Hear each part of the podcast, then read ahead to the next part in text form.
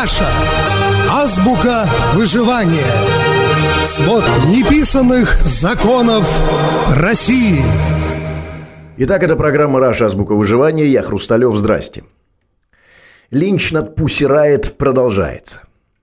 И чем дальше, тем понятнее, что власть не собирается миловать самых страшных преступников 21 века.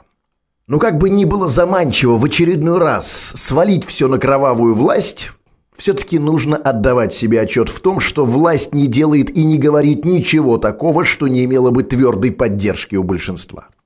Это аксиома. Ходорковский сидит потому, что и несмотря на то, что общественное мнение в отношении него сильно изменилось в его пользу, большинство продолжает считать его олигархом на народных костях, вором, который должен сидеть в тюрьме. Сталин не осужден, потому что, несмотря на одиозность в глазах огромного числа российских людей, для большинства он по-прежнему отец народов, великий вождь и спаситель наций. И так далее, и так далее, и так далее. То же самое и с этими пуси. Хоть либералы-правозащитники за границей кричат, бурлят, кипят все громче и громче, большинство российского народа, выбросив большой палец вниз, призывают сгноить неправоверных в тюрьме. Власть идет на поводу у большинства. При этом стараясь максимально лавировать, не закручивать до конца гайки, не доводит до крови, в общем, не рубит с плеча. И это разумно. Больше того, только такая тактика и может обеспечить ей выживание. В общем-то, тактика не хитрая. Хочешь усидеть в главном кресле, следи за настроением народа. Большинства.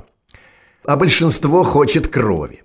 Большинство преисполнено священной ярости и не может простить девицам их страшного проступка – осквернения православного храма. Но вот теперь хочется поближе посмотреть на это самое благочестивое большинство. Хочется попристальнее всмотреться в эти безгрешные лица. Этот часом не те самые люди, которые, пошатываясь с пустым взором, слоняются с вмонтированной в руку бутылкой пива, рычат и сквернословят. Не те ли это божьи люди, которые мечтают только об одном – стать чиновниками, чтобы успеть вгрызться в уже сильно обглоданное тельце российского государства и откусить свой кусок? Не тот ли это православный народ, который одержим только одной священной идеей, как бы побольше урвать, украсть и поменьше работать при этом? Если вы ежедневно следите за криминальными новостями в России, то вы должны заметить в них часто встречающийся сюжет, который впору выделять в отдельную рубрику. Рубрику «Убитые дети». Насилие над детьми в нашей стране уже мало кого удивляет. Оно стало почти нормой. Почти каждый день можно натолкнуться на новость о выброшенном, упавшем из окна, изнасилованном или найденном в помойке ребенке. Относительно недавно промелькнула новость, где нечто, именуемое человеком, дома у своей любовницы изнасиловало ее двухлетнего внука, а потом выбросило его в мусоропровод. Вы думаете, это оно не считало себя православным? Думаете, у него на шее не было полукилограммового креста, а на приборной доске иконок? Думаете, оно не в числе тех, кто кричало в сторону Пусирает «Сгноить нехристи за осквернение святыни»? Я в этом очень сомневаюсь. Кстати, за этот бытовой проступок это животное получило 22 годика. На пожизненное заключение в глазах судей этот проступочек, видимо, не тянул.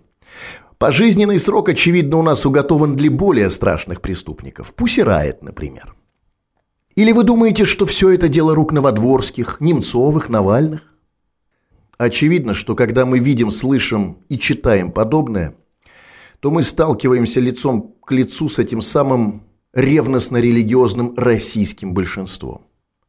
Тем самым благочестивым народом, который не прощает другим их ошибок и грехов. Это программа «Раша. Азбука выживания». Я Хрусталев. Пока.